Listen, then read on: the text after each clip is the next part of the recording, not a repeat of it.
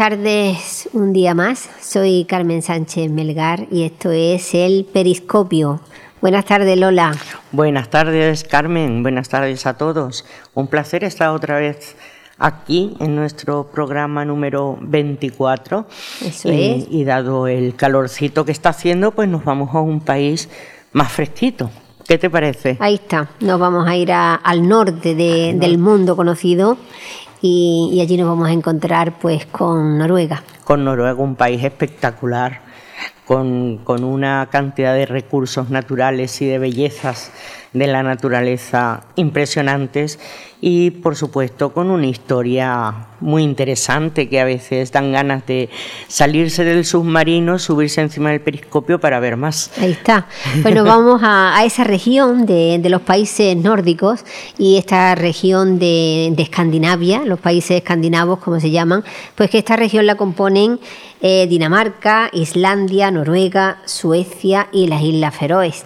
Y si te has fijado, pues verás que las banderas de todos estos países pues tienen un fondo de color y una, una cruz apaisada. Sí. Pero eh, parece que están en armonía, ¿no? Todo- todos estos países, pues puesto que Dinamarca pues tiene el fondo rojo y la cruz blanca.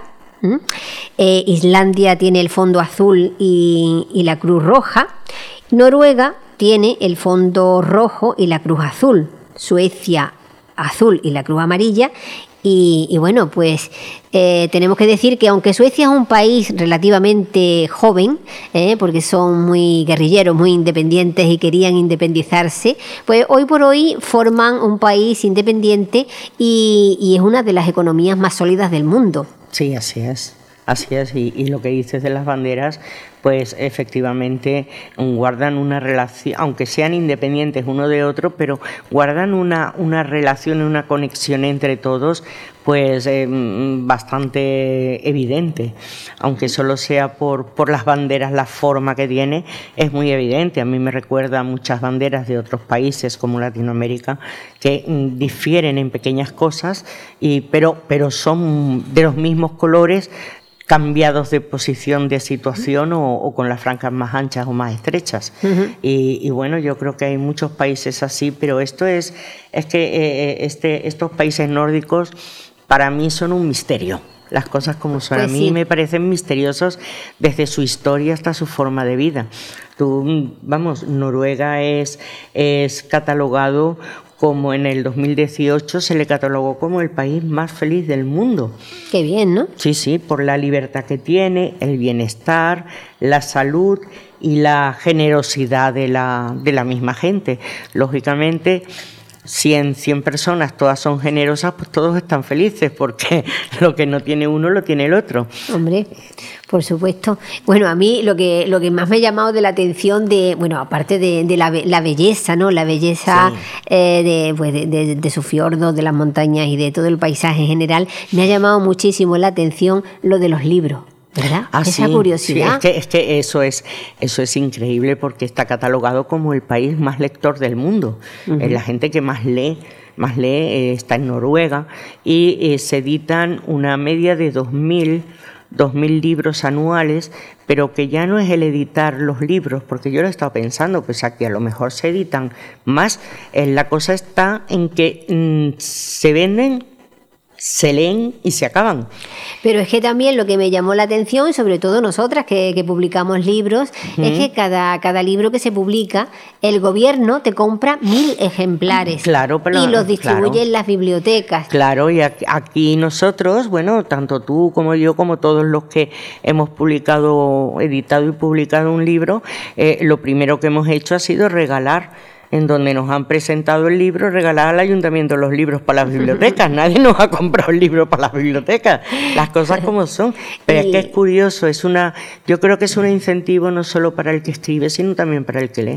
Por supuesto, porque el que lee tiene a su alcance a bajísimo precio Sí. todas la- todos los autores que, que están en promoción y para el que escribe, pues oye, es un empujoncito de que por lo menos mm, en mil sitios va a estar tu libro y de esos 1000, pues 800 lo van a leer. exactamente, porque fíjate que ponen que eh, hay una media, el, noruego se gasta una media de 50 euros al año en libros. Aquí tú dices eso y dices, pues este no lee nada. Exactamente. Pero es que porque aquí la, lectura es cara. Bueno, aquí en muchísimas otras partes del mundo. La lectura es cara, pero mm, si lo ponen como noticia que se gastan una media de 50 euros cada persona en libros al año es porque los libros son económicos, son asequibles. También tienen un sistema político que es bastante envidiable para el resto del mundo. Su, su educación es gratuita hasta la universidad y lo mm. mismo el sistema sanitario. Sí, el sistema sanitario a partir de cierto, bueno, de cierto nivel. Eh, el sistema sanitario es totalmente gratuito. Que no en todas partes es gratuito, a lo mejor tú vas y no pagas, pero te lo están quitando del sueldo. La proporción, pero allí no.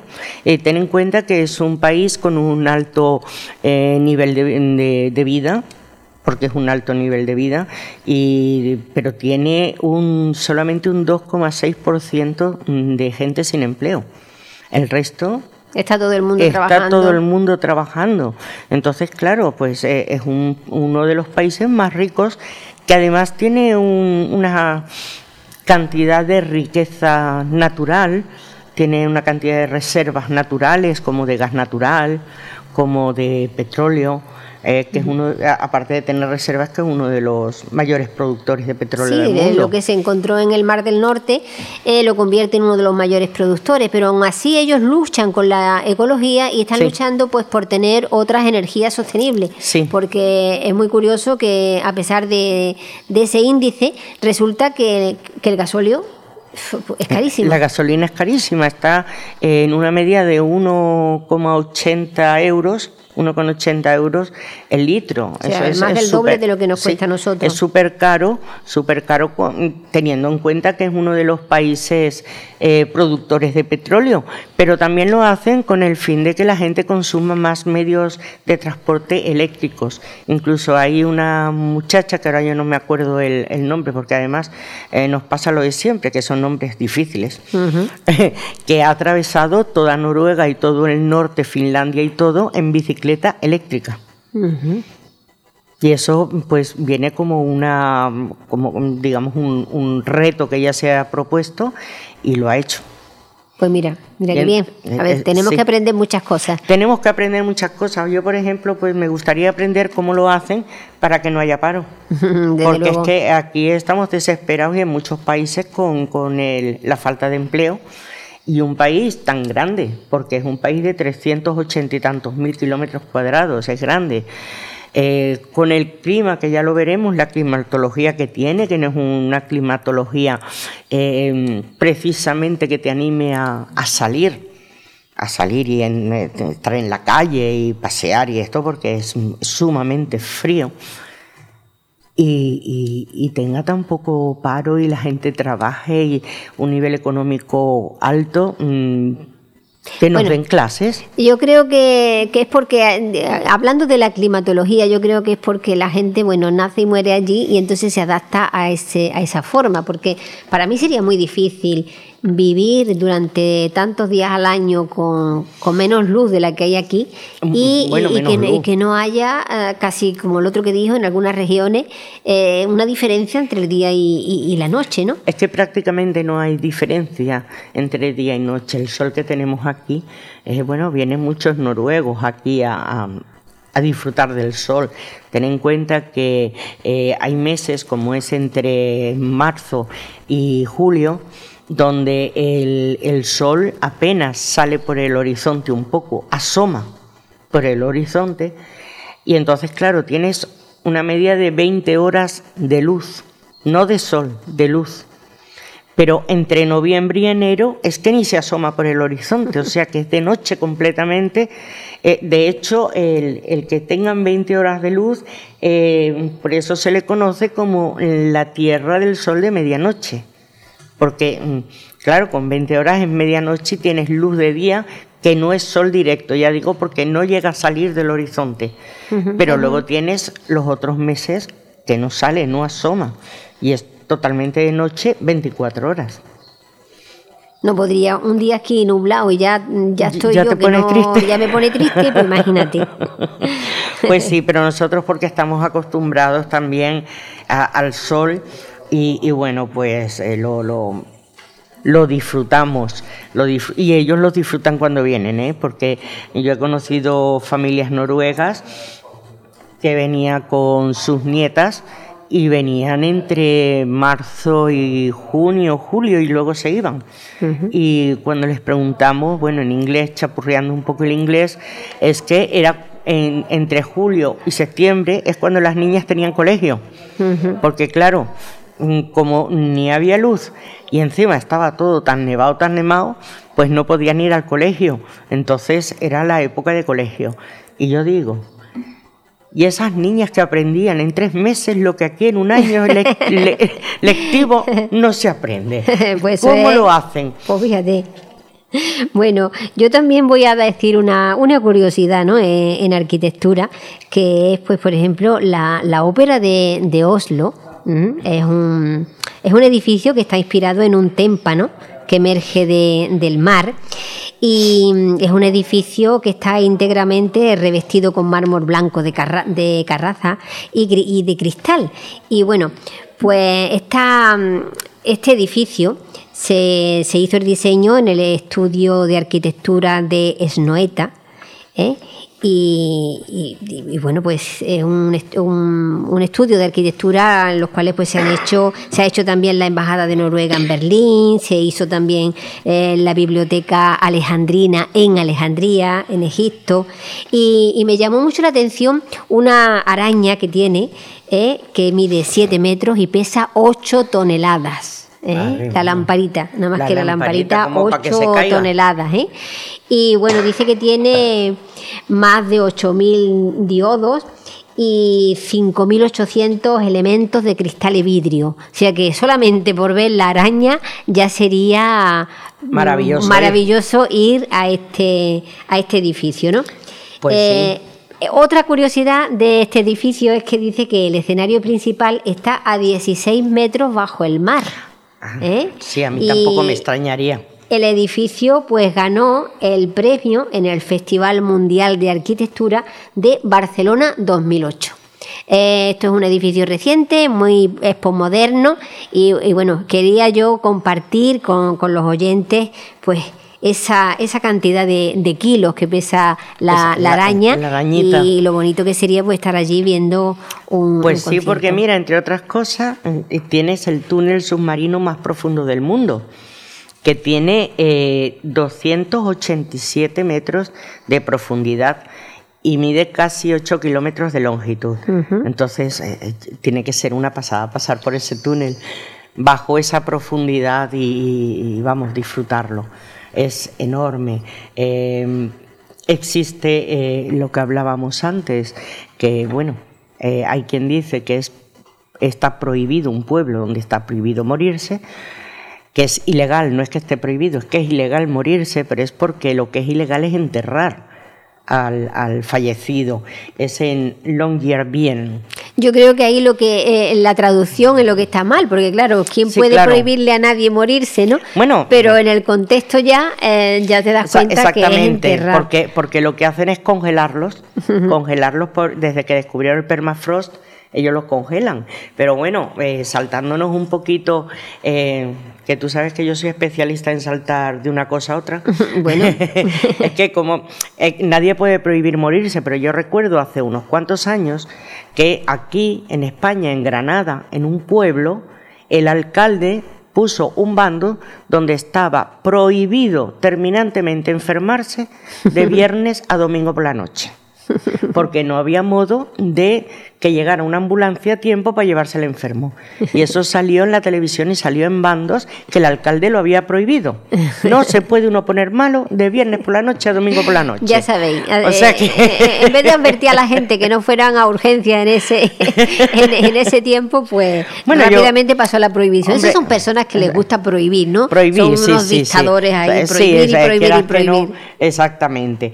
Eh, bueno, eh, hemos dicho que es un país con, con muchísimos eh, eh, muchísimas curiosidades, muchísimas montañas.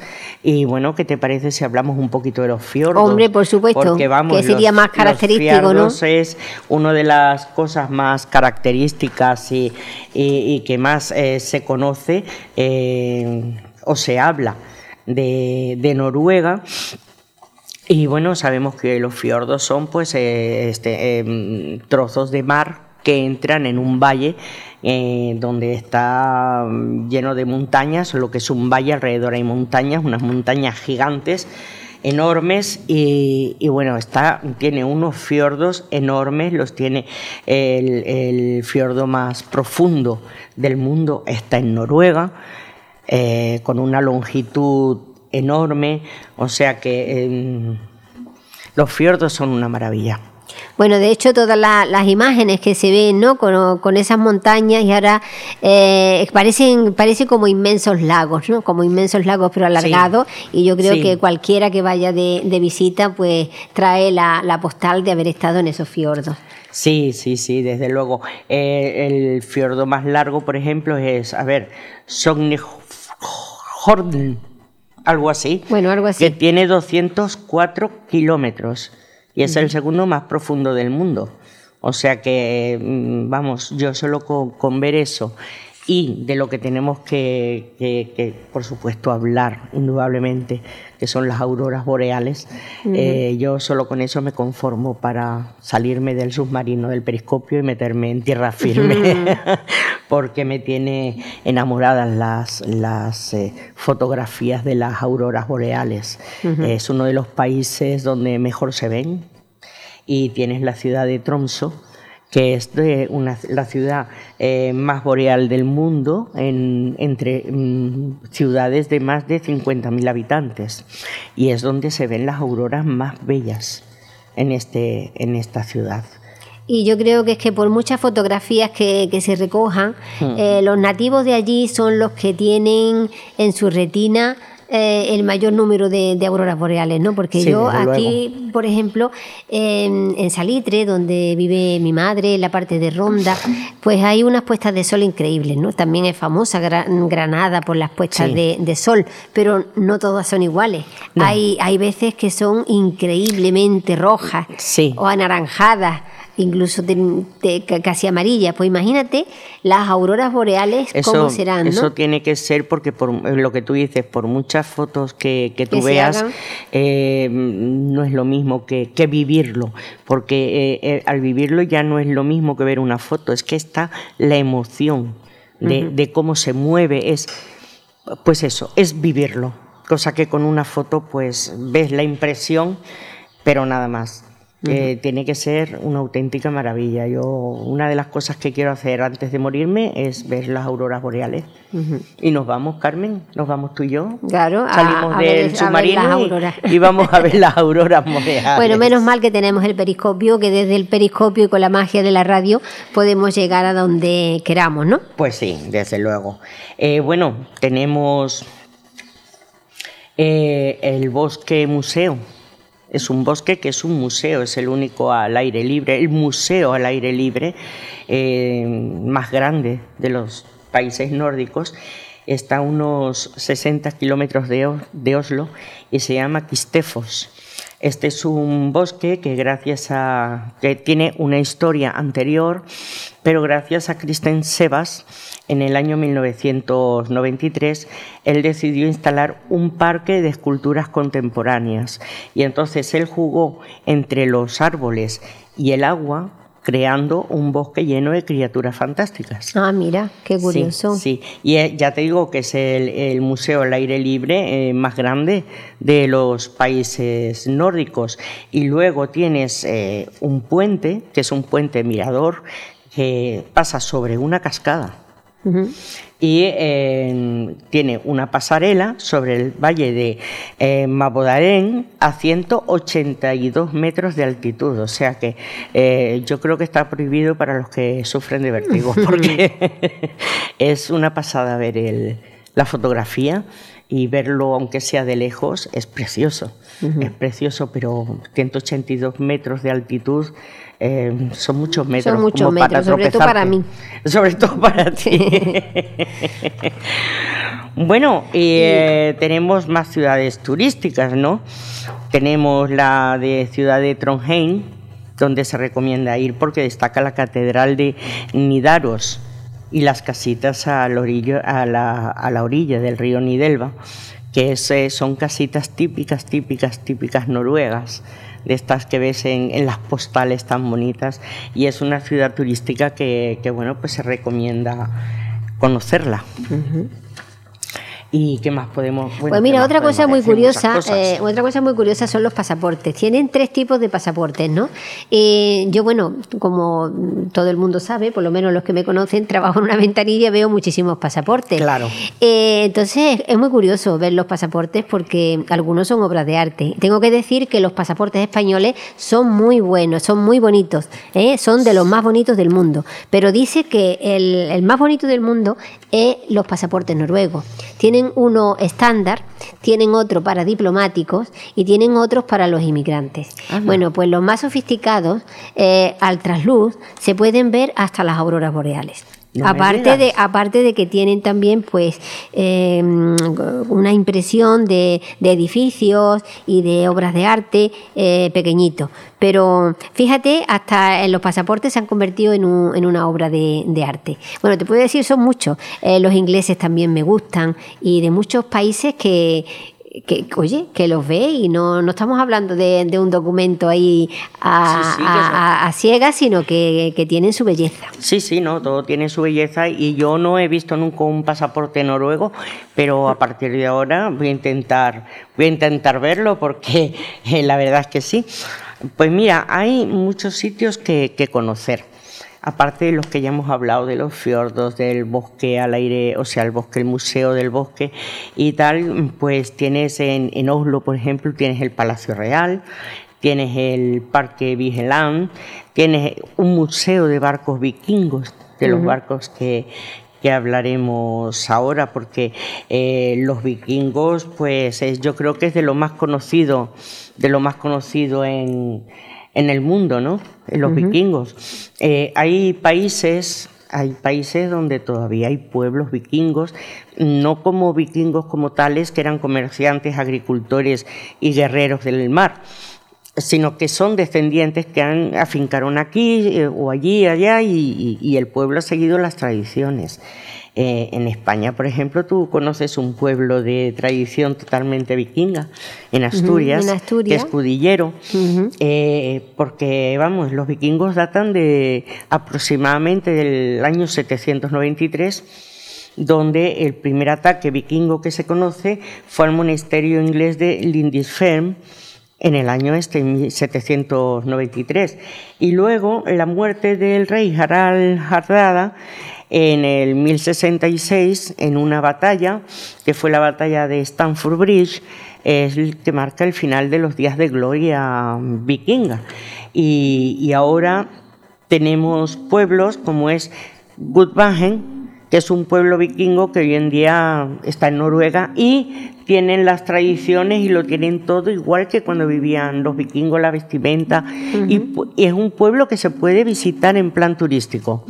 O sea que eh, tienes que tener un, eh, un, guía turístico, se recomienda eh, que conozca las, costumbres vikingas para que te vaya acompañando y explicando, pero que si no lo encuentras no pasa nada porque la gente que vive allí es totalmente generosa y es totalmente tranquila para que te pueda explicar todo lo de, lo de los vikingos entonces se, em, se, recomienda ir a este pueblo de Gudvangen.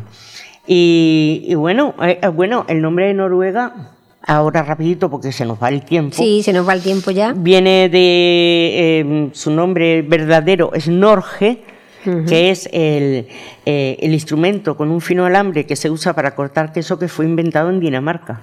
Y entonces, como ya hablamos antes, que todo era una especie de, bueno, están muy relacionados unos entre otros, cogieron el nombre de Norge y eh, pusieron Noruega a la independización. Cuando se independizaron pusieron Noruega. pues muy bien. Eh, yo, bueno, yo creo que, es que como se nos va el tiempo, pues no, no vamos a hablar de la cultura sami, por ejemplo, que son eh, los pueblos que se les decía los pueblos lapones, pero que lo componen pues hoy en día unas 80.000 personas y son los que mantienen viva el folclore, pues tanto de Noruega como Suecia, parte de Rusia, Dinamarca, y, bueno, pues están llenos de, tradiciones, de leyendas y de, y de todo. Claro, y, tampoco nos queda tiempo para hablar en condiciones de Edward Munch que es un, pintor eh, que nació en, el año 1863, cuando todavía Noruega no era independiente, y murió en el año 1944 y tiene aproximadamente 191 obras de arte, que es una maravilla de, eh, de, pintor entre expresionista, contemporáneo, eh, bueno, pero ya nos quedará para otro viajecito bueno, como esto hablar de Edward Munch. Lo hacemos a través de un periscopio, pues nos permite ver solamente una parte, ¿eh? pero bueno, ya repetiremos con los países que más nos gusta y ya nos tenemos que, despedir y nos vamos a despedir pues precisamente con, con una, una nana. Una nana Y, así que hasta otro día. Como siempre, dando gracias a la voz del Dando gracias a la voz del residente. Que nos da el espacio del periscopio. y, bueno, pues esperamos que lo hayan disfrutado, que les guste. Y, Carmen, hasta la semana que viene. Hasta la semana que viene. Muchas gracias. A preparar las maletas.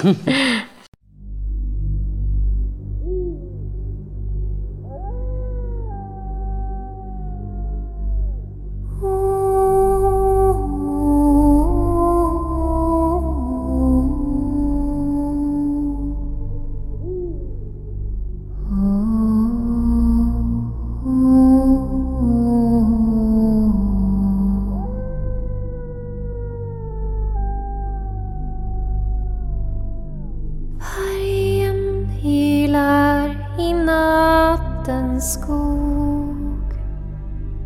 Han vill men kan inte sova.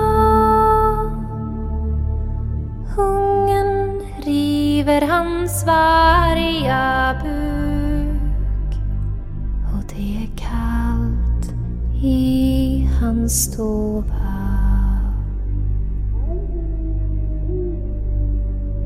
Du varg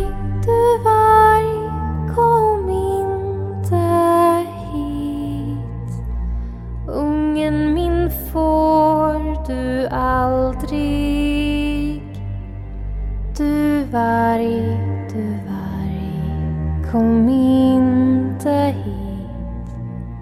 Ungen min får du aldrig.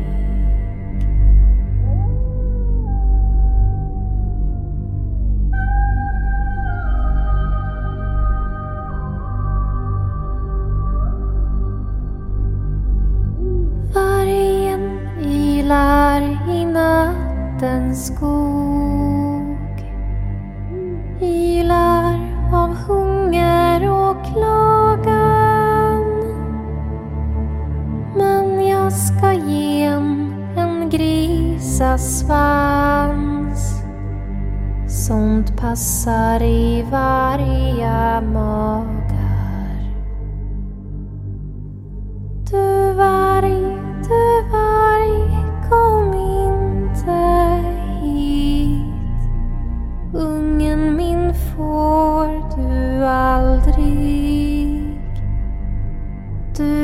varg, du varg, kom inte hit.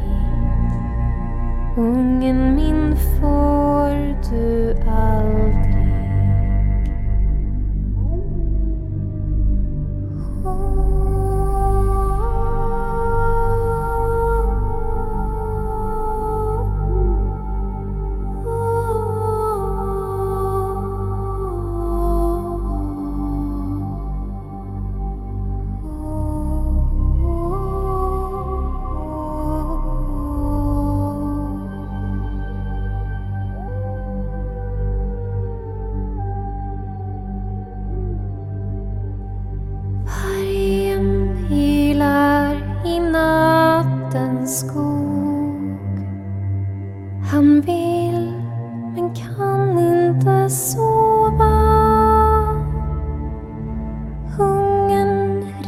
river hans varga buk och det är kallt i hans stova Du varg, du varg, kom inte hit. Ungen min får du aldrig. Du varg Call me